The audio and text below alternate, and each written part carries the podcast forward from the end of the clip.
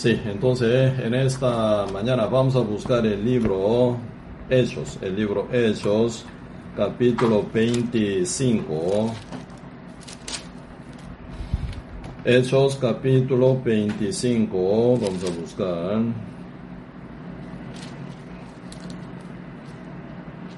Sí, sería verdad leer capítulo 25 de este verso 1 hasta, eh, hasta 12 sería verdad, hasta 12. ¿eh? Sí, yo leo, sí, yo leo. Hecho capítulo 25 de este verso 1 hasta 12. ¿eh? Llegado pues Festo a la provincia, subió de Cesarea a Jerusalén tres días después, y los principales sacerdotes y los más influyentes de los judíos se presentaron ante él contra Pablo y le rogaron, pidiendo contra él, como gracia que le hiciese traer a Jerusalén, preparando ellos una celada para matarle en el camino. Pero Festo respondió que eh, eh, Pablo estaba custodiado en Cesarea, a donde él mismo eh, partiría en breve. Los que en vosotros puedan, dijo, te sientan conmigo y si hay algún crimen en este hombre, acúsenla, acúsenle. Y deteniéndose entre ellos no más de ocho o diez días, venido a Cesarea, al siguiente día se sentó en el tribunal y mandó que fuese traído Pablo. Cuando éste llegó y lo rodearon los judíos que habían venido de Jerusalén, presentando contra él muchas y graves acusaciones, los cuales no podían probar, alegrando Pablo en su defensa ni contra la ley de los judíos, ni contra el templo, ni contra César, he pecado en nada. Pero Festo, queriendo con, con eh, con los judíos, respondiendo a Pablo, dijo, ¿quieres subir a Jerusalén y allá ser juzgado de estas cosas delante de mí?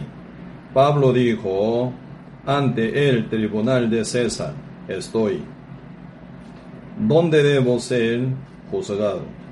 A los judíos no les he hecho ningún agravio, como tú sabes muy bien, porque si algún agravio o cosa alguna digna de muerte he hecho, no rehuso morir.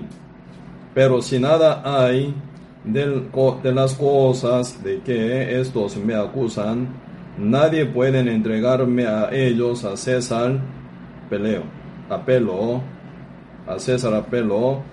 Entonces Festo, habiendo hablado con él, consejo respondió, a César has apelado, a César irás. Si hasta aquí leímos.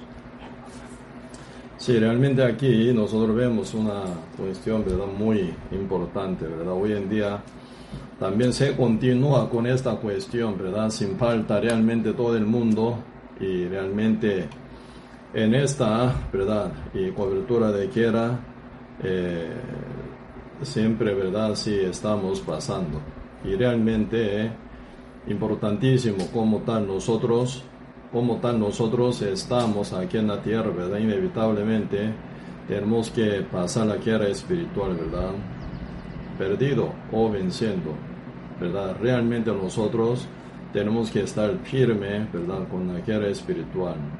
Lamentablemente todos nosotros nacimos en el mundo en una condición, ¿verdad? Sujeto al gobierno del mundo y oeste desde la tiniebla, y potestad y autoridad de las tinieblas, ¿verdad? Porque ya nosotros ya nacimos en el mundo eh, en la condición de ser pecador, ¿verdad? No por nuestra elección, sino por dado, ¿verdad? Por un hombre llamado Adán, quien hizo la desobediencia contra Dios. Nosotros ya todo el mundo entero ya nacimos en el mundo, ¿verdad? Por eso el mundo entero tiene gran asunto de, ¿verdad? Resolver. Mientras uno está aquí en la tierra, inevitablemente tiene que ¿verdad? resolver este problema que es el pecado. Y con pecado nadie puede estar con Dios Santísimo, ¿verdad? Entonces tenemos un asunto muy importante. Por eso San Mateo, San Marcos, San Juan, en cuatro libros están hablando muy bien, ¿verdad?, sobre nuestro Señor Jesucristo, quien vino para salvar al mundo. Hoy en día, ¿verdad?, cuán gran cantidad de personas están congregando y predicando y están y creyendo, ¿verdad?, como evangélico o católico, ¿verdad? Todo el mundo ya reconociendo a Dios que es el Dios verdadero, Dios es el fundador del mundo entero y Dios es el Dios absolutista, ¿verdad? Y realmente también, ¿verdad? Aunque tiene fe en Dios, como muchos judíos que tenían, ¿verdad? Conocimiento de Dios y fe en Dios. Y ellos tenían también en su mano siempre, ¿verdad? El libro antiguo testamento, desde Génesis hasta Apocalipsis, ¿verdad? Aún el judío, ¿verdad? Hasta Malaquía sería, ¿verdad? Ellos aceptan. Pero hoy en día muchos que son evangélicos, creyentes, congregantes, desde Génesis hasta Apocalipsis, ellos aceptan como la palabra de Dios, ¿verdad? Pero realmente, y profundizando el fondo de corazón de muchos, aún no están logrado a entender o recibir ese detalle que Cristo quiere dar a nosotros. Por ejemplo, acá dice San Juan capítulo 8, verso 32. Conoceréis la verdad, la verdad os hará libre, dice, ¿verdad? Cuestión es conocer la verdad exactamente y correctamente sin ninguna filtración ni ningún verdad agregar ni quitar más, ¿verdad? Tal como se viene de Dios como la revelación, la verdad tiene que llegar en nuestro corazón para que sea verdad objeto en que ya que creen verdad nosotros. Pero problema, ¿verdad? Mientras que se transmite esa verdad, ¿verdad? Desde Cristo hacia nosotros. Y realmente se viene, ¿verdad? Mucha filtración por eso ahí se forma, ¿verdad? Mucha doctrina equivocada, mucha doctrina falsa, mucha doctrina engañosa. Se ve bien, se ve parece, ¿verdad? Pero al final termina mal, ¿verdad? Y por eso nosotros hoy en día llevamos una guerra espiritual, ¿verdad? Profundizando con ese detalle doctrinal. Pero mucha gente cree, ¿verdad? Ciegamente creen no vale, ¿verdad? Creen, creen, ¿verdad? Debería ser bien fundado en que en la verdad debe ser. Por eso cuando uno se conecta con fe, plena fe, ¿verdad? O una fe como mostaza, semilla de mostaza, aunque sea tan chiquita, pero una fe verdadera, que se conecte con la verdad que trae la libertad, uno puede llegar a ser libre del pecado. Ahí se viene el sellamiento del Espíritu Santo, ¿verdad? La Biblia pone una única condición para poder entrar al reino de Dios Cristo dijo, ¿verdad? De cierto, de cierto te digo que el que no naciere del agua y del Espíritu no puede entrar en al reino de Dios. Lo que es nacido de la carne, carne es. Lo que es nacido del Espíritu, Espíritu es, dice, ¿verdad? Así que sin que sea renacido, ¿verdad? Del Espíritu Santo, lavado por el agua, que es la palabra viva que tiene poder para limpiar a uno de todos sus pecados como la verdad, no puede entrar al cielo, dice. Entonces nosotros, ¿verdad? Andar un lado, otro lado, ¿verdad? Según una doctrina humanizada, ¿verdad? Y andar todo lado predicando no vale nada. Por eso más bien, ¿verdad? San Mateo capítulo 23, Cristo, ¿verdad? Regañando de una forma dura, ¿verdad? Muy dura. A los fariseos escribas que decían, vosotros andáis, dice, en toda la tierra en el mal, dice, ¿verdad? Cuando toma cualquier persona, ¿verdad? Hace más ¿verdad? Y hace eh, prosélito de vosotros y hace, ¿verdad? Doble, ¿verdad? Doble hijo del diablo que vosotros, dice. Doble hijo del infierno que vosotros. Así que los fariseos y escribas, gran, según judaísmo, ¿verdad? Enseñadores. Ellos tienen gran influencia para todos los judíos. Entonces ellos predican, ¿verdad? Constantemente, muy diligentemente también. Pero verdad, ellos andan en el mar, en la tierra, encontrando con cualquier persona, haciendo prosélito, prosélito de ellos. Pero hacen más, ¿verdad? Así que doble hijo del infierno que vosotros, dicen. Así que ellos primero no pueden entrar al cielo. Segundo, ¿verdad? Cuando encuentran ellos con cualquier cantidad de personas, las hacen peor, ¿verdad? Hijo del infierno. Así que, ¿qué significa hijo del infierno? Hijo del diablo. Que no pueden entrar al cielo. ¿Para qué sirve entonces uno anda, verdad, diligentemente predica un lado a otro lado? Andando un lado a otro lado, ¿verdad? Enseñan una doctrina equivocada. Final por ella, ¿verdad? Mucha gente queda acusado y más bien, ¿verdad? Engañado y condenado ante Dios. ¿Verdad? Y final, ¿verdad? No se libera del pecado, no se quedan con el Espíritu Santo sellado. ¿Para qué sirve entonces predicar diligentemente? ¿Para qué sirve andar un lado otro lado como misioneros, como pastores y como verdad? O también como predicadores evangelistas o como una como cura o sacerdote. ¿Para qué sirve entonces andar un lado otro lado predicando duro? ¿verdad? Y final no salva alma. ¿Para qué vale entonces andar así tan diligentemente, verdad? Gastando su tiempo, su energía, su dinero, su cuerpo, su salud, su tiempo, ¿verdad? Así predicar diligentemente todo lado, encontrando con cualquier cantidad de personas, pero al final no lleva ni una persona al cielo santo, a donde Cristo quiere llevar a nosotros, ¿para qué vale entonces? Por eso nosotros tenemos que profundizar realmente con gran humildad ante la presencia de Dios. Lo que hacemos es correcto según la voluntad de Dios, según la verdad, orientación que el Señor nos pone en nuestra vida, está bien o no. Realmente necesitamos discernir muy bien este punto. Pues antes de verdad poner predicar, Primero, ¿verdad? Tiene que entender que eso es lo que predica. Lo que predica está bien con Dios esa prédica realmente tiene valor, ¿verdad?, para dar la vida eterna a alguien. Y puede liberar a uno de sus pecados, pueden traer al Espíritu Santo para que Él selle en el corazón de uno que son oyente y creyente. Si no, ¿para qué invertir su tiempo? ¿Para qué invertir su dinero? ¿Para qué invertir su verdad, energía y su tiempo? Final no vale nada lo que hacen final uno. Como los fariseos escribas. Ellos están haciendo en peor cosa, ¿verdad? peor cosa que están ellos más bien. Encontrando con cualquier cantidad de personas no salva a nadie, no predica verdad correctamente. Entonces, ¿qué? Hace peor prosélito de ellos, haciendo más verdad. Hijo de infierno doblemente que ellos. Por eso nosotros realmente con gran humildad tenemos que, ¿verdad? Leer la cosa tal como está escrita en la Biblia, que es la revelación de Dios, que es lo que Dios quiere decir a nosotros, tenemos que discernir bien, ¿verdad? Muchos que ciegos andan hoy en día predicando. Entonces, ¿qué pueden hacer con otros ciegos?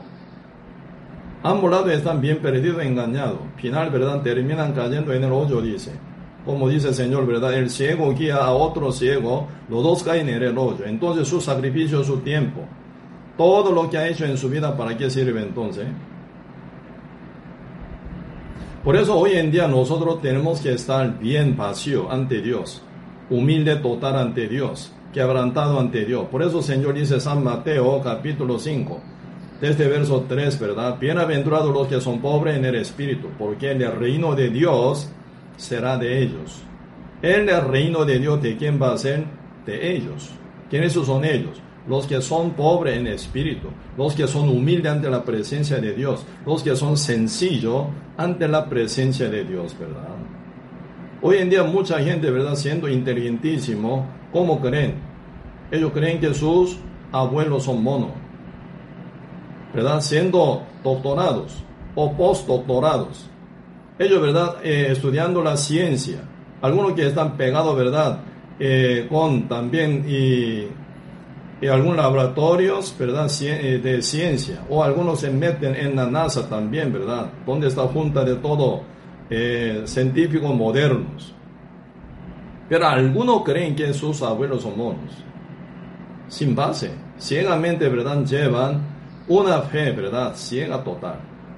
Sin que tenga fe ciega, nunca pueden creer así. Porque ninguna base científica puede apoyar eso, ninguna base matemática puede apoyar en ese punto. Más bien, ¿verdad? Calculando un poquito, ¿verdad? Calculando un poco, cada 30 años, ¿verdad? Cada 30 años se multiplicaría, ¿verdad? La persona, matemáticamente calculando. Cada 30 años se multiplica, ¿verdad? Empezando 8 personas, por 5 mil años por ahí se llegan poco más de verdad, 80 mil, eh, 8 mil millones de habitantes. Por ahí, poquito más como 9 mil millones de habitantes llegan, ¿verdad? Matemáticamente calcula uno así. Entonces, ¿verdad? Bíblicamente nosotros podemos ver, ¿verdad? Casi 5 mil años atrás hubo diluvio universal, época de Noé, ¿verdad? Como Génesis capítulo 7 está escrito, ¿verdad? Cuando se cumplió la edad de Noé, 600 años, hubo diluvio, dice. Ese año murió Matusalén con 969 años, ¿verdad? Matusalén era señal para Dios, para finalizar, ¿verdad? La tierra con diluvio. Debe haber terminado ese diluvio, ¿verdad? Ocho personas salen del barco que se llama Arca sobre monte Ararat. Como dice Génesis capítulo 8, verso 4, ¿verdad? Se reposó, dice el arca, sobre los montes de Ararat. Entonces ahí se inicia, ¿verdad? Ocho personas ya con nueva generación hasta hoy, cinco mil años por ahí pasan. Matemáticamente da buena base. Como, ¿verdad? Nueve mil millones de habitantes. ¿Por qué, verdad, se reduce? Porque está pasando en historia humana, ¿verdad? Mucha guerra, mucha mortandad por diferente, ¿verdad? Pandemia también, ¿verdad? Por diferentes accidentes antes de llegar uno, ¿verdad? 80 años o 70 años se fallecen. Entonces, siempre debe ser poco menos que, ¿verdad? Ese número que se viene calcula, calculado, ¿verdad? Matemáticamente. Porque uno no muere todo naturalmente, ¿verdad? Entonces, por lo menos calculando brevemente, ¿verdad? Y ahí nosotros podemos confiar lo que dice en la Biblia. Pero ¿qué dice? Hace millones de años existían algunos humanos, dice, ¿verdad? Hoy en día muchos científicos que tienen mucha fe ciega, ¿verdad? En su doctrina, en su imaginación. ¿Qué dice? Hace, ¿cómo se llama? Un millón y medio años, ¿verdad? Hace, ¿cómo se llama? Seis, eh, 60 mil, ¿verdad? 60 mil años atrás había como, eh, ¿verdad? Eh, sí, como uno que es avanzado o eh, como evolucionado, ¿verdad? De mono, bastante se ve, ¿verdad? Como gente moderna. Cálculo sentado matemáticamente, ¿eh? ¿Sí? 60 mil años. Si uno multiplicara, ¿verdad? Un grupo de gente, ¿sabe cuánto número, número marca aquí en la Tierra? no cabe. Hasta Luna no cabe. Tienen que viajar, ¿verdad? Hasta Marte por ahí para vivir ahí, puede ser, ¿verdad? Por eso hoy en día mucha gente tiene ciega, ¿verdad? Fe, fe totalmente tapada. ¿Sabe qué es peor caso? Siendo uno, ¿verdad? Aún, ¿verdad? Ignorante de Dios, pueden pasar así. Pero ¿qué es lo que pasa hoy en día? Mucha gente, aún siendo creyente, ¿verdad? Creen de una forma, ¿verdad? Ciegamente. ¿Cuál es, verdad, la fe tan ciegada? Cristo murió hace dos mil años en la cruz, pero yo tengo que hacer algo. Sigo pidiendo perdón para ser limpio, libre del pecado. Peor que uno cree en verdad, en evolución puede ser. Así que el diablo es tan astuto en engañar a la humanidad, ¿verdad? Por eso uno tiene que ser bien serio, bien concentrado, tiene que ser bien, ¿verdad? Humilde debe ser, tiene que ser bien quebrantado, bien vacío. Por eso esa bendición tan grande que es la fe, esa preciosa fe no toca a cualquier tipo de persona. Como está escrito, ¿verdad? San Mateo capítulo 22, donde se hablan sobre poda del hijo del rey. Ahí cómo se dice final, ¿verdad? Y terminando esa historia, creo que capítulo 22, eh, versículo 20 eh, o 21, ahí, ¿verdad? Dice, muchos son llamados, pocos son escogidos. ¿Quiénes son llamados? ¿Quiénes son escogidos? Muchos son llamados, ¿verdad? Pero pocos son escogidos. ¿Quiénes son los escogidos? Los que son creyente verdadero en el Evangelio son escogidos para entrar al reino de Dios, para ser glorificado ellos, ¿verdad? Siendo salvos, renacidos, si son escogidos de Dios. Muchos son llamados, ¿qué significa? Para que ellos crean en esa verdad tan sencilla y tan poderosa y tan clara, ¿verdad? Pero raramente nos llegan todos a creer, raramente nos toca esa fe valiosa y, ¿verdad?, tan preciosa no toca a todos los seres humanos, que se acercan llamados por Dios, pero no creen todo. Qué raro, ¿verdad?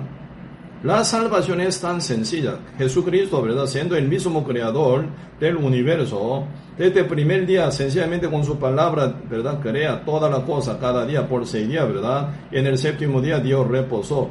No por estar cansado, sino por ya hecho todo completo, no hay nada que hacer, por eso él llegó en su reposo, ¿verdad? No por cansancio, sino no tiene nada que hacer, ya está hecho todo. Primer día, ¿cómo se empieza la creación de Dios? Dios dijo, sea la luz, fue la luz, sencillo. Sea la luz, fue la luz, ¿verdad? Dios llamó a la luz el día y llamó la tiniebla la noche, ¿verdad? Fue la tarde y, y la mañana, primer día, dice, ¿verdad? Pues en la creación de Dios, en primer día, Dios hizo la luz. ¿Cómo, con qué se hizo la luz? Con su palabra. Sea la luz, fue la luz. Cuando Cristo, ¿verdad? El, aquel verbo que había hecho en todo el universo con su palabra, ¿verdad? Fue encarnado, el cual es Jesucristo. San Juan capítulo 1, verso 1 dice, en el principio era el verbo, el verbo era con Dios, el verbo era Dios. ¿Verdad? Todas las cosas fueron hechas por Él, por el verbo, ninguna cosa fue hecha eh, sin Él, ¿verdad? Por Él fue hecha toda la cosa. Verso 14, ¿qué dice? Aquel verbo fue hecho carne el habita entre vosotros, dice, ¿verdad? Entonces, aquel verbo que había hecho el universo completamente con su palabra, el vino encarnado, eres Él, nuestro Señor Jesucristo. ¿Con qué domina todo el mundo? Con su palabra. El rey domina, ¿verdad? Con su palabra. Diciendo a Lázaro, Lázaro, ven fuera, salió él. Calmado, se calmaron tempestad y ola bien curiosa, ¿verdad? Se calmaron, hasta corazón de todos los discípulos se calmaron total. ¿Verdad? Llevan agua, dice, llevan, sacan, sacan la agua, ¿verdad? Y al maestro a sala. Por decir, ¿verdad, Señor? Los obedientes, los eh, sirvientes, ¿verdad? Sacando agua de tinaja, de piedra, ¿verdad? Lleva al maestro a sala que espera el vino. Los sirvientes, ¿verdad? no más que Jesucristo, no más que la palabra del Señor. Según el consejo de María, ¿verdad? Que dijo, Haz, hazlo todo, haced todo lo que os dijere, dice, ¿verdad? Entonces ellos hacen lo que Cristo manda, haciendo lo que Cristo manda. Sencillamente ellos llevan agua, ¿verdad? Al maestro de sala, pero el maestro de sala toma vino, ¿verdad? Agua hecho en vino, ¿verdad? Con su palabra se cumple cada cosa con su palabra. El evangelio de la salvación eterna está, ¿verdad?, en su palabra. Por eso dice la palabra eh, Romanos capítulo 1, versos 16, 17, porque no me avergüenzo del evangelio, porque es poder de la salvación para todo aquel que cree, judío primeramente también y griego. En el eh, Evangelio se revela la justicia de Dios por fe y para fe, como está escrito, más el justo por la fe vivirá, así dice. ¿Qué es el Evangelio? El poder de la salvación. ¿Verdad? Entonces, afuera del Evangelio no hay nada poder de la salvación. Efesios capítulo 1, verso 13, ¿qué dice? Eh? habiendo oído, dice, habiendo oído la palabra de verdad, el evangelio de vuestra salvación. Por eso, eh, palabra de verdad es el evangelio de nuestra salvación, ¿verdad? Palabra legítima que trae la justicia de Dios, por la cual uno llega a ser libre del pecado, siendo santo, salvo, justo, ya sellado del Espíritu Santo, puede entrar al reino de Dios debe haber oído y creído en el Evangelio, ¿verdad? Final, ¿cómo termina? Sellado del Espíritu Santo. y sellado con el Espíritu Santo, dice. Así que el Evangelio falso nunca trae el Espíritu Santo en el corazón de uno. Ahí está la defensa de apóstol Pablo, ¿verdad? Por la cual él, era tan perseguido en el mundo. Qué raro, ¿verdad? Mientras uno predica el Evangelio, todos lados se levantan, ¿verdad? Enemigos, muchos enemigos. Mientras habla cualquier mentira, ¿verdad? Lleva una cualquier cantidad de personas, ¿verdad? Adulterando, robando, matando. Nunca tiene enemigo. Pero uno cuando ya predica la verdad, se hace mucha gente enemiga. ¿Por qué será eso? Cuando Pablo predica el evangelio verdadero, ¿verdad? Se levanta el mundo entero para hacer ataque contra él. ¿Cuán fue golpeado el apóstol Pablo mientras llevando el evangelio? Sin culpa. Él adulteró. Él cayó en, en asesinato o robaba. Nunca. ¿Por qué tan maltratado? ¿Verdad? Más maltratado por los, ¿verdad? Religiosos, por los, ¿verdad? Judíos y más influyente de los judíos, ¿verdad? Eso es continuación, ¿verdad? Una continuación de la muerte de nuestro Señor Jesucristo. ¿Por qué Cristo murió? Por tener culpa. Si hubiera tenido culpa no hubiera muerto. Si Cristo hubiera hecho mal, no hubiera muerto. Cristo hubiera hecho, verdad, maldad, más bien, verdad, el mundo no estaría tan furioso contra él. Si él hubiera predicado la mentira, todo el mundo, verdad, la recibiría muy bien. Cristo estrictamente dijo la verdad y vivió perfectamente según la voluntad del Padre. Esto era molestia para el mundo entero, para muchos religiosos, para muchos líderes, ¿verdad? Judíos como a los sacerdotes y fariseos escribas, ¿verdad? Y muchos ancianos influyentes de los judíos, ¿verdad? Realmente ellos estaban súper enojados. ¿Por qué? Se humilla su doctrina, su falsedad, toda su enseñanza que están basada en la mentira, ¿verdad? Se humilla ante la verdad del Señor totalmente. Porque Cristo no predicaba como ellos, sino como uno que tiene la autoridad, dice. Por eso al final Cristo murió. ¿Por qué Cristo murió en la cruz? Sí, Cristo debería morir. Ahí está en la profundidad sin fin, ¿verdad? De la inteligencia de Dios. Dios utilizando, ¿verdad? Total esa rebeldía del pueblo de Israel, Dios cumple su voluntad divinamente. ¿Sí? Los judíos que mataron a Cristo entonces no son asesinos, sí asesinos. Ellos no son mal, malvados, sí son malvados. Pero en el medio de toda esa rebeldía del pueblo de Israel, esa maldad tan terrible, ¿verdad? Esa ignorancia grandísima y orgullo altivez grande, ¿verdad? Pero siempre ahí se brota la voluntad de Dios y termina cumpliéndose la voluntad del Padre divinamente. Cristo dijo, encima de toda esa rebeldía del mundo entero, crucificado, que dice, con su madurez. Cristo finalizó su obra perfecta a salvar al mundo entero. ¿Quién puede ser más que Dios? Nadie.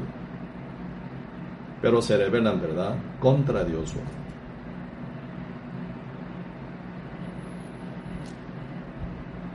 Hoy en día, ¿verdad? Sí. Siendo mucho que confían en sí, hay que ya profundizar. ¿Por qué llegan ese engaño tan profundo y terrible para mucha, mucha, mucha gente? Señor dice, Proverbio capítulo 28 dice, ¿verdad? El que confía en sí, en su propio corazón, ¿verdad? Es necio, dice. Necio. ¿Quién es el necio? Uno que confía en su propio corazón es necio. Uno que es sabio en su propia opinión es necio, dice. Porque ese tipo de persona como que confían tanto en sí mismo, no acepta otra cosa que sea diferente a su opinión y a su corazón. Lamentablemente la salvación es la revelación de Dios. Tienen que recibirla de Él con corazón vacío, humilde. Cuando ustedes proyectan, que buscan? Cuando usan algún proyector, ¿verdad? ¿A, qué, ¿A dónde proyectan ustedes? Siempre buscan pared blanco, ¿sí o no? Para poder proyectar, para que se vea toda imagen nítida. Esa pared blanco, oh, ¿verdad, Señor? Quiere. Corazón humilde, pobre, vacío, simple. Ahí se proyecta el evangelio verdadero. Ahí se flora que la salvación, la vida eterna. Ahí no se ocupa mínima ni mínima, ¿verdad? Sabiduría humana. Ahí no se ocupa mínima justicia de ser humano Ahí no se ocupa mínima obra de ser humano. Porque Cristo dijo, consumado es. Entonces consumado fue. ¿Cuál es engaño de diablo entonces? Encima de obra perfecta hecha por Cristo, diablo quiere agregar más y quiere quitar más. Ahí quiere manipularla. Ahí viene maldición total. Por eso, ¿verdad? La defensa de apóstol Pablo existe. ¿Qué es lo que predicaba apóstol Pablo constantemente? Desde que fue convertido, Hechos capítulo 8, hasta la muerte de él, ¿verdad? Usted leyendo ya último capítulo de Hechos capítulo 28 dice, él quedó en Roma, ¿verdad? Quedando en la casa alquilada por dos años. Él predicaba al reino, del reino de Dios a lo que se acercan, dice. Dos años de tiempo en Roma. ¿Por qué por dos años? Por dos años estaba, ¿verdad? En, eh, en libertad eh, en condición, ¿verdad?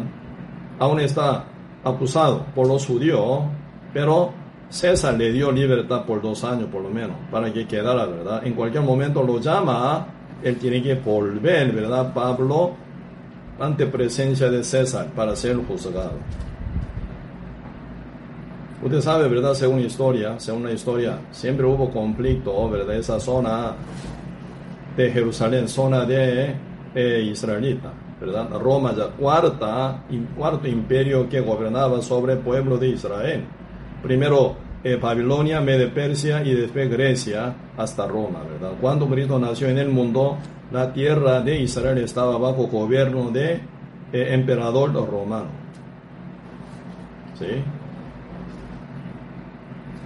Entonces, se continúa, ¿verdad? Se continúa esa eh, civilización romana sobre el pueblo de Israel, pero siempre ahí se brota conflicto. Usted sabe, ¿verdad? En el año 70, en el año 70 se viene, ¿verdad? Y destrucción total contra Jerusalén, contra el templo de Israel, ¿verdad? Y contra todo judío. Ya ningún judío puede vivir dentro de su propio territorio. Quedan esparcidos a todo lado. Y también, ¿verdad? Cuando hubo invasión de Tito, con 80 mil soldados armados, ¿verdad? Y quedan, ¿verdad? Más de un millón judíos mueren, ¿verdad? En corto lapso y se viene una destrucción terrible. ¿Por qué? Emperador más bien, ¿verdad? Querían, ¿verdad? Eliminar ya el pueblo de Israel. Se nota conflicto, gran conflicto. Así que muchos judíos que estaban dentro de Roma, ¿verdad? Ellos siguen acusando a Pablo. Entonces César, viendo a Pablo, no tiene ninguna culpa para matar. Pasó lo mismo, ¿verdad? Con Poncio Pilato también. Poncio Pilato mirando a Cristo Jesús, ¿verdad? No tiene para nada culpa para que él muera, jamás. Por eso Poncio Pilato, Poncio Pilato más bien dice, ¿verdad? Yo voy a soltar, ¿verdad? Azotando, si, si, si le gusta, ¿verdad? Azotando un poco, oh, ¿verdad? Voy a soltarlo. Porque no tiene culpa para morir. ¿Quién grita? Todos los judíos gritan, ¿verdad? Crucifícalo, crucifícalo, decía. San Mateo capítulo 27, ¿no? Y de ellos sacan un tema política, político, ¿verdad? Si usted lo suelta a Jesucristo, quien es, ¿verdad? Rey de los judíos, usted es traidor contra César, dice, a trampa, con su astucia trampa, ¿verdad? A Poncho Pilato para que no soltara a Cristo. Porque nosotros no tenemos otro rey, sino César. César es único nuestro rey, ¿verdad? No aceptamos ningún otro rey, como llamado Jesús, ¿verdad? Eres el rey de los judíos. No lo aceptamos como rey de los judíos, solo a César. Mentira. Ellos se sujetan a César, nunca se sujetan a César. Por eso siempre ellos creaban mucho conflicto constantemente, ¿verdad? Por eso tenía dolor de cabeza, emperador, ¿verdad? Romano, siempre por causa de pueblo de Israel. Por eso, después de haber muerto nuestro Señor Jesucristo, ¿verdad? Rápidamente manda ejército para ya eliminar todos ellos y esparcir a todo el mundo. Pero antes de llegar el año 70, Pablo predicaba, ¿verdad? Predicaba. Cuando él ya va hacia Roma, ya cuarto viaje misionero, ¿verdad? Primer, segundo, tercer, pasando gran aflicciones, dolores, peligro, ¿verdad? Levantaba la iglesia constantemente. En Menor Asia, ¿verdad? en también, como se llama? En, en Filipo, ¿verdad? En Macedonia, y también ya avanzando hacia, hacia oeste, ¿eh? como el Espíritu de Dios que quería, ¿verdad? Él quería avanzar hacia este, ¿verdad? pasando menor hacia y quería continuar hacia Asia, pero el Espíritu Santo dice que no, hacia, ¿verdad? Eh, Macedonia. Por eso, primer ciudad de Macedonia a donde llegó Pablo, ¿verdad? Era Filipo, ¿verdad? Ahí empezó a también predicar, levantar iglesia filipense. Ahí se continúa, ¿verdad? Con su viaje. Ya esta vez, ¿verdad? Donde leímos Hechos capítulo 25, 26, 27, 28 se continúa ya cuarto viaje de Pablo, ¿verdad? Hacia Roma ahora, ¿verdad? Porque él anhelaba tanto llegar a Roma. ¿Por qué quería llegar a Roma? Todos los caminos se conectan con Roma. Así que de Roma salen todos los caminos para el mundo entero. Eso era gran atracción que tiene Roma, a donde quería llegar Pablo, ¿verdad? Para evangelizar mejor. Por eso él mismo apeló, ¿verdad? Sin culpa, sin pecado, apeló ante Pesto, ante Agripa. Yo quiero ver a César. Primera ocasión que es, para predicar a él a César.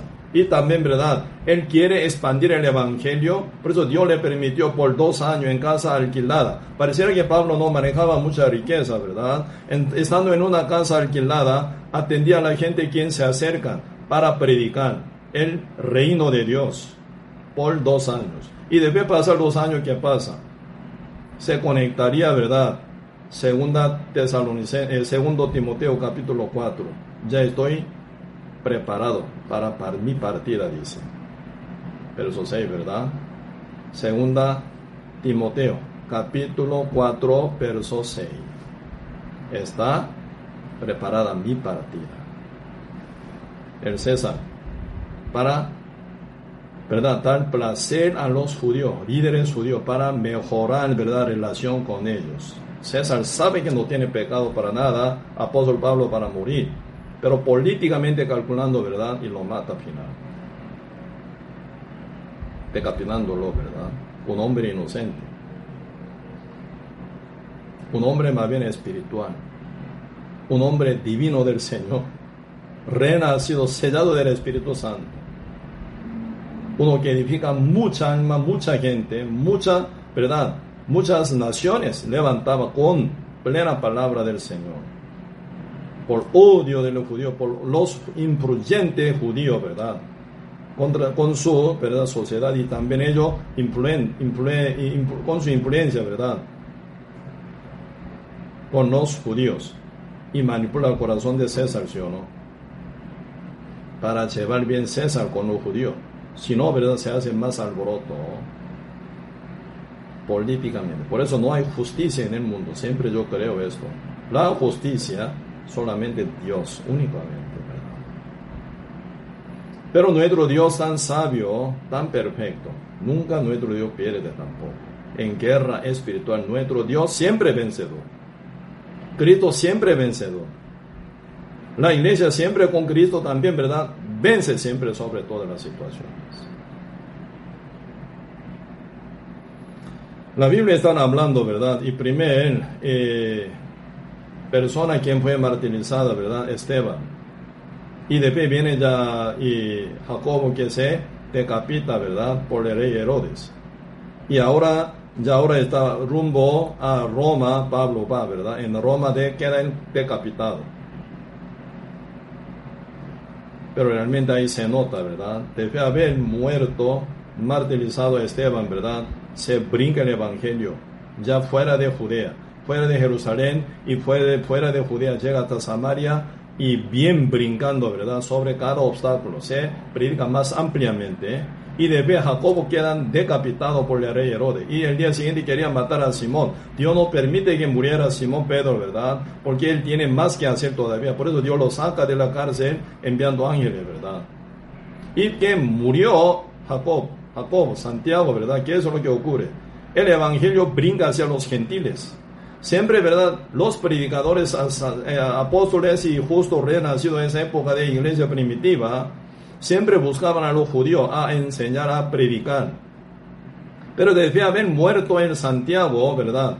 Decapitado el Evangelio brinca hacia los gentiles. Ampliamente. Y debe haber muerto en Roma Pablo, ¿verdad? Debe haber predicado en su casa alquilada, ¿verdad? Que eso es lo que, lo que ocurre. El Evangelio de Roma por todo camino expande para todo el mundo entero, ¿verdad? Así que vale la pena. Pablo por eso siempre deseaba ir hacia Roma. Pero el Espíritu Santo primero le había avisado, ¿verdad? que hay mucho peligro, ¿verdad? Mucha dificultad y mucho sufrimiento le espera. Así que el Espíritu Santo nunca engañó a su siervo Pablo, ¿verdad? Sino reveló de todo lo que iba a encontrar. Pero Pablo con su propio libre albedrío elige, Señor, estoy listo para vivir para ti y morir para ti. ¿Qué me impide? Único propósito vivir en esta tierra es evangelizar y salvar a un alma más y ir al cielo, a donde yo había ido ya una vez. Cuando él murió apedreado en Listra, una vez murió, él llegó al tercer cielo, vio todo ese panorama no importa, Señor, que ya muera. Más bien yo quiero estar, más bien quiero estar contigo, yo quiero morir más bien. Así es verdad, nada, dificultad, problema, aflicciones, sufrimiento y dolor y pena y peligro, ¿verdad? Impiden a su evangelización. Con todo amor, ¿verdad? Toda la persona con el amor de Cristo, él avanzaba. Por eso, encontrando con Pesto, encontrando con Agripa, encontrando con César, todo que está en verdad bien alto nivel, a nivel de política, ¿verdad? Realmente él evangeliza. Por su corazón tan abundante por sí, ¿verdad? No aceptan el evangelio, por eso ellos pegan final, ¿verdad? Con la maldición. Entonces ellos pagan final. Pablo hacía todo lo que debería hacer. Aquí, por eso realmente, y vamos a ver, ¿verdad? ¿Con qué corazón Pablo empieza avanzar, ¿verdad? Él sabiendo que cuando llega a Jerusalén se va a venir gran peligro, más bien, ¿verdad? Aquí dice, Hecho capítulo 20, un poquito, retrocediendo un poco, vamos a ver, ¿verdad?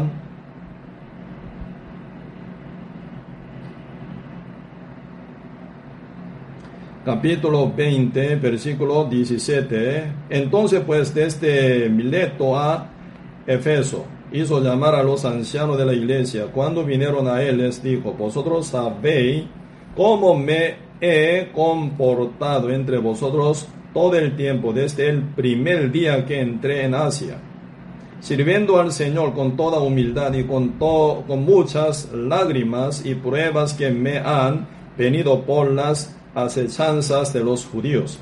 Y como nada que fuese útil he rehuido de anunciaros y enseñaros públicamente y por las casas, testificando a judíos y a gentiles acerca del arrepentimiento para con Dios y de la fe en nuestro Señor Jesucristo. Ahora he aquí ligado, dice, ¿eh?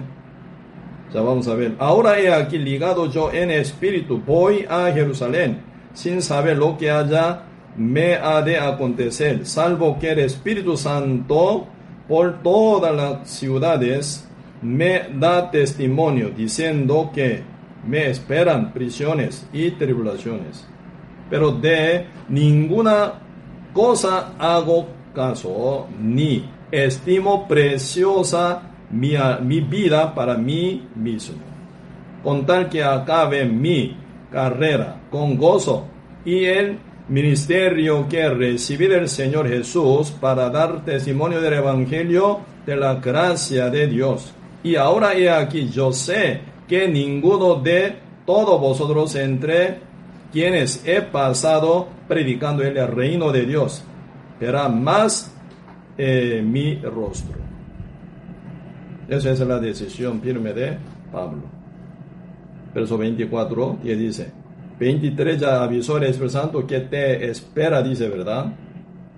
Presiones, prisiones y tribulaciones para ti. ¿Quién dijo? El Espíritu Santo. El Cristo dijo a él. Pero ¿qué responde, verdad? Ante en ese aviso, ¿verdad? Pero de ninguna cosa hago caso ni estimo preciosa mi vida para mí mismo. Con tal que, con tal que acabe mi carrera con gozo y en ministerio que recibí del Señor Jesús para dar testimonio del Evangelio de la, gracia de Dios. Pablo tiene una decisión firme, inmóvil. Está listo para vivir para Cristo y está listo para morir para Cristo salvando alma con el Evangelio de la gracia de Dios. Por eso él sabiendo que le espera, ¿verdad? Prisiones, le espera tribulaciones, ¿verdad? Pero no importa a dónde quiera que Dios me permite que yo llegue para llevar el evangelio de la gracia de Dios. Ese es el corazón de Pablo. Pero aquí nosotros de algo notable, ¿eh? ¿Qué predicó Pablo? El evangelio de la gracia de Dios, dice. Pregunto, ¿qué es el evangelio falso? Evangelio falso es evangelio de la gracia de Dios y más algo, más algo. Pablo nunca, ¿verdad? Se eh, concede en este punto. Nunca él deja, ¿verdad? Nunca. Pablo si hubiera, ¿verdad? Aceptado circuncisión, por ahí vemos, ¿verdad? Cuando predica a los judíos, sí, entonces claro que sí, claro, importante circuncisión. Sin quien sea circuncidado, ¿verdad? Uno no puede recibir la salvación. Hubiera dicho eso, ¿qué pasa? Nunca hubiera sido perseguido por los judíos. Sea, vamos a profundizar un poco con tema de la doctrina que lleva Pablo, ¿verdad? Para poder cumplir, evangelizar para todo el mundo de que nunca él se retrocede ni se concede, con nada, con nadie. Él predicaba qué? Vamos a ver. Eh, aquí, eh, primero, ¿verdad? Gálatas capítulo 1. El libro, si pueden encontrar, pueden buscar. Gálatas capítulo 1. Versículo 6. Estoy maravillado de que tan pronto os hayáis alejado del que os llamó por la gracia de Cristo para seguir un evangelio diferente. En eso lleva guerra constantemente Pablo. Un evangelio diferente no es aceptable para Pablo. Y no que haya otro, sino que hay algunos que os perturban y quieren pervertir el Evangelio de Cristo. Quiere pervertir el Evangelio de Cristo. Cuando se convierte o cuando se pervierte el Evangelio de Cristo en otro Evangelio diferente, ¿cómo termina? Hablan de Jesús, hablan de Dios, hablan de salvación, de todo, final uno nunca puede entrar al cielo. Pueden ser pastores, pueden ser misioneros, pueden ser diáconos, pueden ser líder de verdad de mucha iglesia puede ser, puede ser pastor principal de una denominación gigante grandota puede ser, pero olvídese entrar al cielo. Ustedes pueden predicar toda la vida por 50 años, 60 años, 70, 80 años, sí pueden predicar, pero predican evangelio diferente que causa anatema o maldición. Olvídese entrar al cielo usted, primero. Y todo lo que oyen con usted tampoco. Por eso ahora verso 7 dice, no que haya otros, sino que hay algunos que os perturban y quieren pervertir el Evangelio de Cristo. Mas si alguno, aún nosotros, o un ángel del cielo, os anunciare otro Evangelio diferente del que os hemos anunciado, sea anatema. Maldito dice, sea maldito, no puede entrar al cielo. Cuando el Señor desecha en su juicio, como dice, a los cabritos. San Mateo capítulo 25, verso 41 eh, que dice, el rey dirá a los de su izquierda, apartaos de mí, malditos. Anatema dice. ¿A dónde? Al fuego eterno preparado para el diablo y sus ángeles. Entonces, entre todos los cabritos que están ya destinado para el fuego eterno juntamente con el diablo y sus ángeles, no son creyentes, sí están muchos creyentes ahí. Muchos pastores no están, sí están muchos pastores. Por eso San Mateo 7, verso 21 dice, ¿verdad? No todo el que me dice Señor, Señor entrará en el reino de los cielos, sino el que hace la voluntad de mi Padre que está en los cielos. No poco, muchos me dirán en aquel día, el día de juicio final. ¿Quién van a decir esto? Muchos pastores, muchos líderes, muchos predicadores, pero equivocados. ¿Qué dirán? Muchos me dirán en aquel día, Señor, Señor, no profetizamos en tu nombre, no echamos demonio afuera en tu nombre, en tu nombre no hicimos muchos milagros. No poco, mucho dice. Verso 23, ¿cómo responde el Señor? Entonces yo les declararé, nunca os conocí. Señor dice, de verdad, nunca os conocí mucho menos estaba con ellos entonces. ¿Quién estaba? Diablo disfrazado en Cristo, ¿verdad? Diablo estaba junto con ellos engañándolos. Por eso, primera Juan capítulo 4, verso 1 dice seriamente, hijos, hijitos, no creáis en todo espíritu, sino probarlo, dice. Sin probarlo. Siendo ciego, ¿cómo puede probarlo? Acepta todo tipo de espíritu, ¿verdad? Tipo de cualquier visión, cualquier revelación, cualquier, ¿verdad? Adivinación, engañado por el diablo. Y tiran todo según su parecer. Cristo dice, nunca os conocí a vosotros. Apartaos de mí hacedores de maldad. ¿A dónde? Al fuego eterno, dice. Por eso yo digo, ustedes pueden predicar, pueden enseñar, pueden llevar, ¿verdad? Según usted, cualquier cantidad de evangelio diferente en todo lado, con cuánta persona, en cualquier país. Pueden viajar rápidamente y diligentemente como pareció escriba, andaba en el mar y tierra, tomando cualquier cantidad de personas, haciendo su prosélito, haciéndolos doblemente hijo de infierno que vosotros. Dice. Pueden, pero no vale. Para Dios no vale nada esto. Por eso ahora, segunda vez dice, como antes hemos dicho, también ahora lo repito, si algunos predican diferente evangelio del que habéis recibido, sea anatema. Segunda vez, reconfirmado, ¿verdad? ¿Cuál es la lucha contra los judíos, verdad? Más bien contra el diablo que está dominando encima de los judíos. Pablo nunca se retrocede, Pablo nunca se concede con doctrina falsa jamás. Por eso se forma guerra, terrible guerra, gran conflicto entre Pablo y gran cantidad de líderes influyentes de judíos, ¿verdad? ¿Cuál es? Aquí vamos a ver en capítulo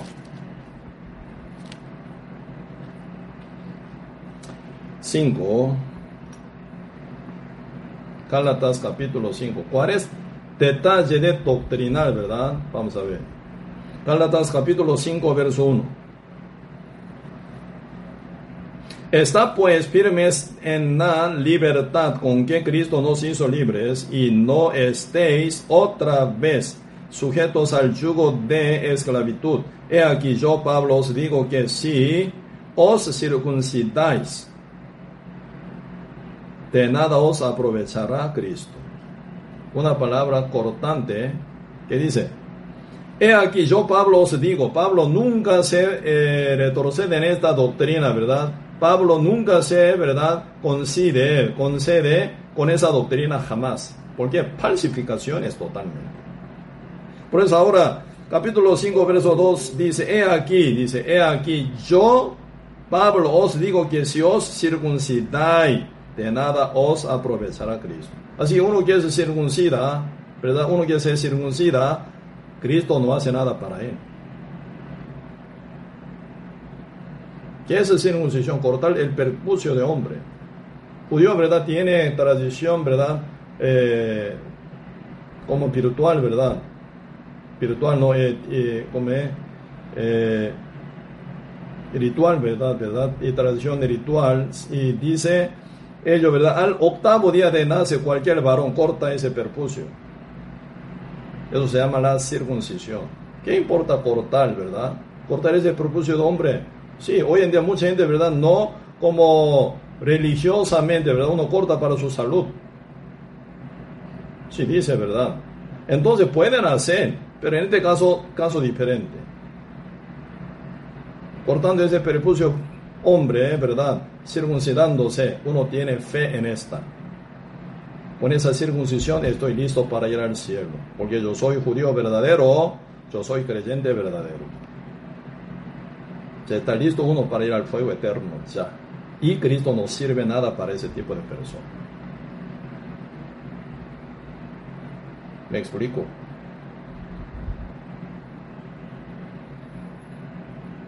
Dice verso 4, no 3, otra vez lo leo.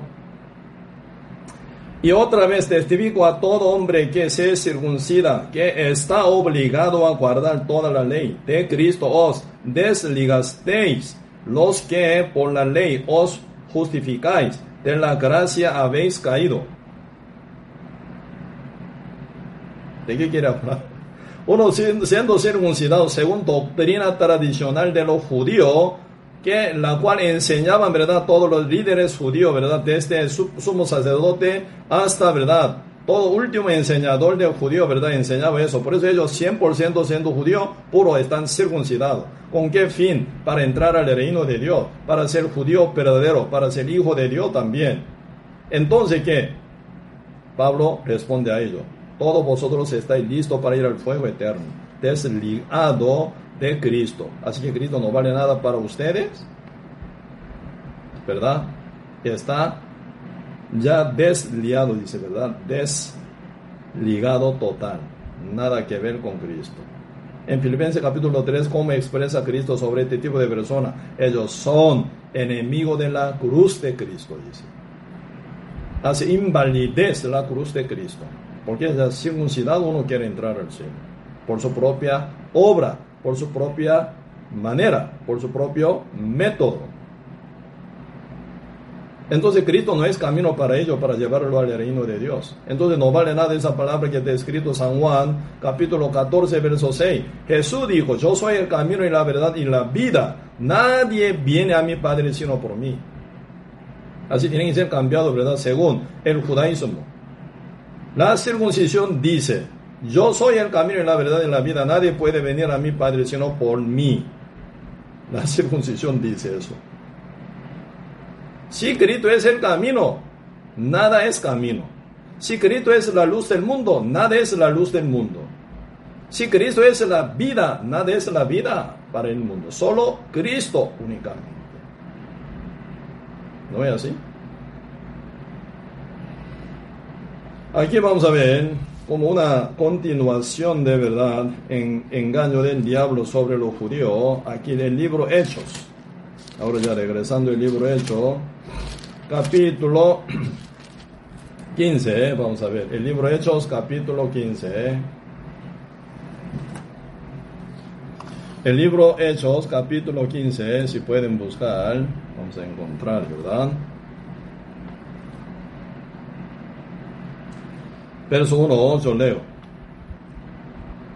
Entonces algunos que venían de Judea enseñaban a los hermanos si no os circuncidáis conforme al rito de Moisés, no podéis ser salvos. ¿Quién puede ser salvo según el judaísmo? Los que son circuncidados son salvos, si no, no serán salvos, dice. ¿Sí? Entonces algunos que venían de Judea enseñaban a los hermanos, si no os circuncidáis conforme al rito de Moisés, no podéis ser salvos. Entonces, ¿cuál es verdad? El camino para ellos, judíos, ¿verdad? En ser salvo, ser circuncidados. Si no, no. Pablo nunca se retrocede con esa doctrina matadora contra los judíos. Pablo dice, si tú quieres ser, ¿verdad? Circuncidado para llegar a ser salvo, tú estás des ligado de Jesucristo. Tú tienes obligación de cumplir toda la ley de Moisés 100% para entrar al cielo, porque tú perteneces a la obra desligado de la gracia de Cristo. Eso significa. Por eso, ¿verdad?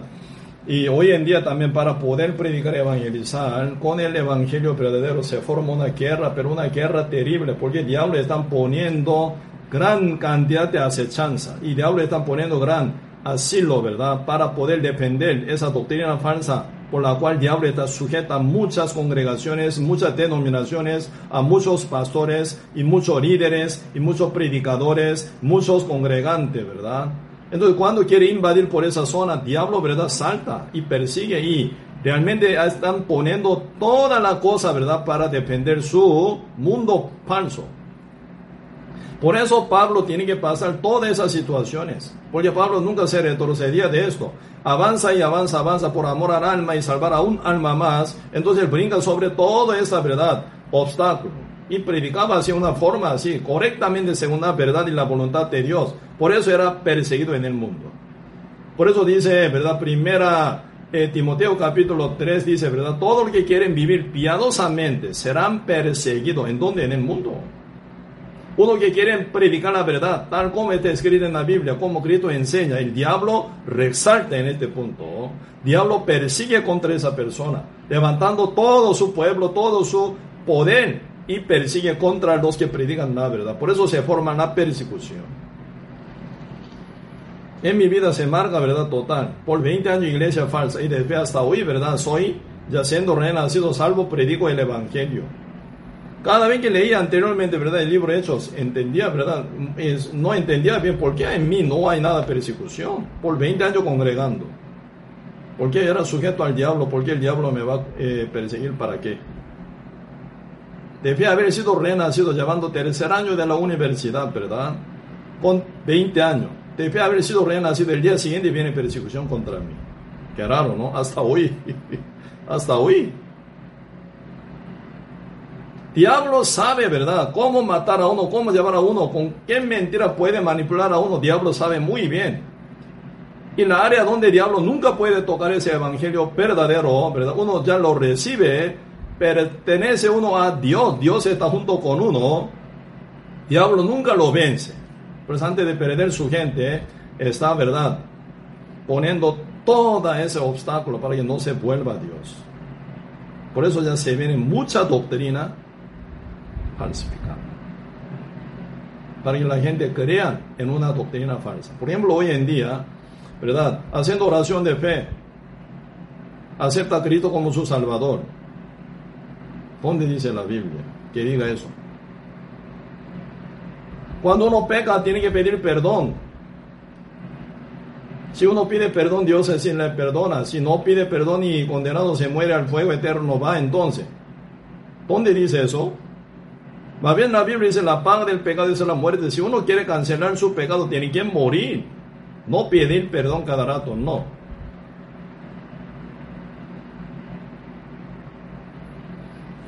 Por eso mucha gente, ¿verdad?, agregan encima tal como está escrito en la Biblia. Por ejemplo, Pablo, eh, eh, el rey David, ¿verdad?, el rey David, por no confesar estaba sufriendo tanto, por debía haber caído en su pecado, ¿verdad?, sufría tanto. Hasta mojar, ¿verdad?, hasta mojar su y, almohada, dice. Lea bien la Biblia. Lea bien. Pablo, ¿verdad?, eh, no, el rey David estaba, ¿verdad?, llorando tanto para mojar almohada, ¿ah? Tanto por pecar o por su tantísimo enemigo que está rodeado alrededor de él, buscando la misericordia del Señor. Y también debía haber caído David, ¿verdad?, en pecado.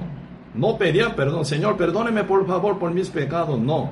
Más bien él le reconoce su maldad tan profundo, ¿verdad? Y confesó ante Natán, he pecado. Él dice, he pecado. Y pidió perdón, Señor, perdóneme por favor yo me caí en adulterio, yo me caí en asesinato, ¿eh? realmente adulterando con Persabés. Y para tapar mi pecado, yo maté a su marido Uriah. Perdóneme por favor por mis pecados. Así pedía perdón. Más bien él le reconoció, ¿verdad? Su maldad. Por eso dice, he aquí en maldad he sido formado, mi madre me concibió en pecado. Así yo tengo la carne pecaminosa desde mi naturaleza que fue formada en el vientre de mi mamá, ya fui formado así con esa, ¿verdad? Naturaleza pecaminosa y hábito pecaminoso. Y de fe él está hablando, ¿verdad? Isopo. ¿Qué es isopo? Siempre isopo funciona, ¿verdad? Ahí poniendo y agua de, eh, ¿cómo se llama? De ceniza, de pecero o de carnero o verdad cordero que está quemado sobre altar. Entonces con eso se echa. Está hablando esa agua que se moja en hisopo que echa sobre uno es evangelio de Cristo.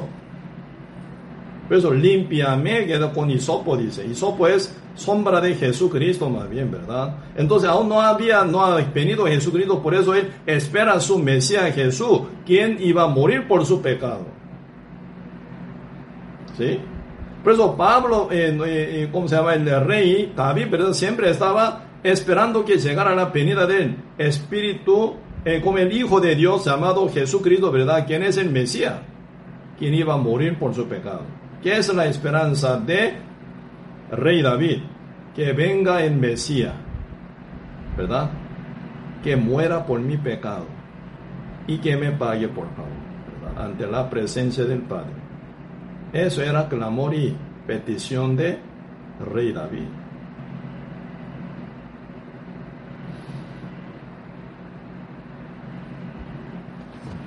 Cuando negó tres veces Pedro contra Cristo, cara a cara, frente a frente. San Mateo, San Marcos, San Lucas, San Juan dice, ¿verdad?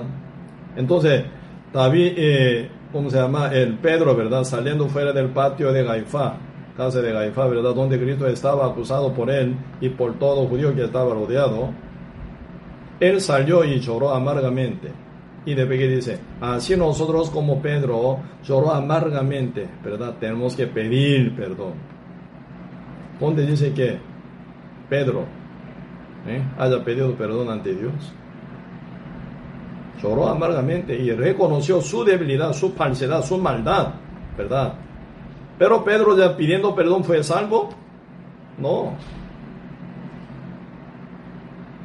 Ahí se viene, ¿verdad? Falsificación del diablo, ¿verdad? Por eso hoy en día mucha gente como Pedro tenemos que llorar nosotros amargamente pidiendo perdón para que Dios nos perdone. No, Pedro, ya San Lucas capítulo 5 fue salvo.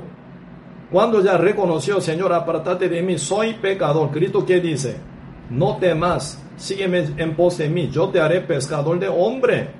Ya ahí está la confirmación de su salvación, ¿verdad? No temas, ¿quién muere por tu pecado? Yo muero. Cristo dice, yo muero por tu pecado, ¿verdad? Pedro ahí pidió perdón, Señor, perdóneme por favor, yo soy pecador. No. ¿Cuál es el problema? Mientras uno, ¿verdad? Como judío que estaban muy aferrados en su circuncisión, sin que sea circuncidado, no puede entrar al cielo. Tiene fe así. Esa fe está ya torcida. Entonces esa fe no trae al Espíritu Santo en su corazón. Por eso uno queda vacío como religioso, vive y termina como religioso. No puede entrar al cielo. Hoy en día pasa lo mismo, ¿verdad? Uno pide perdón, por eso va a ser perdonado, pide perdón, por eso va a ser salvo, pide perdón, por eso y, puede estar, ¿verdad?, libre del pecado, perdonado por Dios. Y haciendo oración de fe, acepta a Cristo como su Salvador. Uno cree en esa doctrina falsa, no pueden conectarse nunca con el Espíritu Santo, así que nunca pueden sentir la libertad verdadera que trae el Espíritu Santo de Cristo, jamás. Por eso uno siendo religioso vive un día muere como religioso, ¿verdad? Sin liberado del pecado, ¿verdad? ¿Dónde va? El fuego eterno va. Eso es gran acechanza satánica es. Ese tipo de doctrina está llena en el mundo. Si uno pide perdón, por eso será salvo. ¿Para qué Cristo tiene que venir aquí a la tierra? ¿Por qué Cristo tiene que morir siendo rey de reyes, señor de señores? ¿Por qué Cristo debería morir hasta ser crucificado? Si uno pide perdón, por eso se perdona. Ahí es una invasión de diablo por ella. O sea, está diablo dominando total sobre el mundo entero también. Ahí está la defensa de apóstol Pablo. No se retrocede. Por eso era perseguido, pero sigue adelante. Hasta que lo mate. Porque la verdad nunca se tuerce. ¿Verdad? Oro que se oxida no es oro. ¿Verdad? La verdad que se tuerce no es la verdad.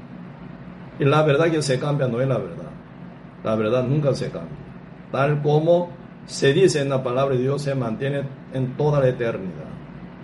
Por ella somos salvos, por ella somos liberados, por ella somos limpios. Por eso nuestra salvación es perfecta y eterna, duradera para siempre final, ¿verdad? Por eso ahora, y apóstol Pablo, ¿verdad? Ya ahora dirigido hacia Roma, por apelar a César. Él tiene buena ocasión para encontrar con César, como encontró con Agripa ahora con Pesto, ¿verdad? Ellos tomando buena oportunidad de estar cerca de Pablo, pero ellos rechazan final, ¿verdad? Agripa quedó asustado. Con tu poca palabra, quiere hacerme cristiano, dice. ¿Verdad? Capítulo 26, ¿verdad? Agripa, rey Agripa, se asusta. Con tu palabra quieres hacerme ya cristiano. Porque su palabra tan convincente, ¿verdad? Él se siente que ya casi lo convence, entonces se asusta. Con tu palabra quiere ya cambiarme como cristiano. ¿eh? Entonces Pablo ¿qué dice? Con tal que, ¿verdad? Y menos que esté atado así. Pero todo tú, no solo tú, todos quienes están aquí sean igual que yo, dice. Pablo está tan, ¿verdad?, firme, Aunque él era situación prisionero, pero es mejor que Agripa, mejor que Festo. ¿Por qué? Pablo es destinado para el reino del Señor, ¿verdad? Siendo salvo renacido, sellado con el Espíritu Santo, siervo de Dios, aunque está pasando todo tipo de peligro, aflicciones, tribulaciones, pero su espíritu siempre feliz con Dios, ¿verdad? Total libertad tiene Él en su alma. Por eso todo el mundo quiere que sea como Él. Por eso predicadores, ¿verdad? Quedan bien provocados en este punto. Sean ustedes como yo. Soy feliz, gozoso y alegre con Dios. Y libre con Dios. Estoy listo para ir al cielo. Por eso ahí provoca gran gana de evangelizar a los demás. Para que ellos sean igual que uno. Salvo renacido. Sí, entonces, y conclusión, ¿verdad? Pablo se defiende, ¿verdad? Con el Evangelio de Cristo. Nunca se retrocede, nunca se concede con nada doctrina. Tal como Cristo enseña, tal como Cristo escribe, tal como el Señor le revela, no se mueve ni un tilde ni un punto. Así uno llega a conocer y creer y vivir. Esa es la vida de apóstol Pablo, ¿verdad? Esa época, iglesia primitiva, ¿verdad? Muchos andaban hoy en, en esa época, ¿verdad? Con gran persecución y tribulación. Y perdiendo su casa, su propiedad y su trabajo, su profesión. Andaban, ¿verdad? Ellos mucho en cueva, dice Hebreo capítulo 11. ¿eh? Y también, ¿verdad? Ellos, pero tomando esa persecución, ¿verdad? Más que cualquier riqueza del mundo. Muchos cristianos andaban en catacumba. ¿Qué es catacumba? Era tumba, tumba. Catacumba tumba, ¿verdad? Era una tumba, metido en tumba, escondido para no morir ya por soldados romanos, ¿verdad? Para seguir predicando, ellos se escondían. Dificultad súper, ¿verdad? Mucho más que nosotros. Pero ellos nunca dejan de predicar, nunca dejan de congregar, nunca dejan de reunirse constantemente, nunca dejan de seguir orando ante Dios, ¿verdad? Por eso muchos cristianos murieron, pero seguían predicando igual hasta la muerte. Hoy en día, ¿verdad? Con esa pandemia estamos ya poco limitados nuestro movimiento, incomparable con época de iglesia primitiva. También estamos bien, ¿verdad? Encerrados en nuestra casa, puede ser. Pero nosotros podemos expandir el Evangelio por totalmente, ¿verdad? Por medio de WhatsApp, ¿verdad? Y también por Facebook, por YouTube, por Zoom. Por mucha técnica más moderna podemos usarla para expandir el Evangelio más ampliamente. ¿Sí? Oigo también muchos pastores amigos, ¿verdad? Ellos están ya bien activos en compartir el Evangelio sin cesar, usando ese método más, ¿verdad?, moderno. ¿Sí? Así que nosotros no podemos quejarnos, ¿verdad?, por nuestra situación. Tenemos que estar bien preparados en compartir el Evangelio constantemente. Todos los caminos se conectan con Roma. Hoy en día, ¿verdad? Todo el mundo, todos los caminos, todas las naciones se conectan con Internet. Podemos compartir más eficazmente todavía. Por eso esa pandemia no, hay, no es como un impedimento, ¿verdad? Sino con un avance más todavía para poder compartir el Evangelio ampliamente, pasando frontera con toda facilidad, ¿verdad? Podemos evangelizar a nuestra familia, a nuestro conocido y nuestro desconocido también. Lo más importante, tener paciencia y también pasión, ¿verdad? Sin cesar. Dios no nos pide, ¿verdad?, eh, pasión tan caliente, tan ferviente. Lo más importante, pasión continuada, como Pablo. ¿Verdad? Pues Pablo llegando hasta Roma, ¿verdad? Evangelizando hasta César y su familia. Pues en la Biblia aparece, ¿verdad? Saludad, dice, alguno de la familia de César, dice. Posiblemente César no haya renacido, ¿verdad? Pero alguna familia a la par de él oyendo y puede ser, puede ser que haya sido renacido. Por eso Pablo saluda, ¿verdad? Alguna familia de César, dice. Siendo, ¿verdad? Familia eh, roble romano, llegó a oír el Evangelio, salvo fue. Entonces, Pablo, ¿verdad? Saluda a uno como hermano mío. Salúdelo, dice. Sí. Por eso hoy en día, tiempo oportuno, no podemos perder ni un segundo, tenemos que aprovechar al máximo el tiempo para rescatar alma. No esperemos que nuestra familia sea agonizando, no, ya está muy tarde. puede ser muy tarde, no tan tarde, ¿verdad? Pero se puede, pero no pueden compartir bastante tiempo. Por eso ahora tiempo bueno, tiempo de gracia y paz del Señor, tenemos que aprovechar al máximo. Hoy ya, ahora ya tenemos que mover. No espere a alguien que se empeore. ¿eh? Por eso la defensa de Pablo, nunca se retrocede, ¿verdad?, de la doctrina. Tal como está escrito en la Biblia, él dice, aunque viene peligro, amenaza de vida, no importa, sigue adelante. Mientras ustedes predican, va a llegar muchas amenazas por mucha gente, ¿verdad? Pero usted sigue para adelante. Un día verá que ellos se convencen por el Evangelio verdadero, por el poder del Espíritu Santo. Usted gana un alma más, ¿verdad? Puede ser que usted pierda un amigo, puede ser, pero usted gana un hermano a la par usted. Amén. Pues hasta aquí vamos a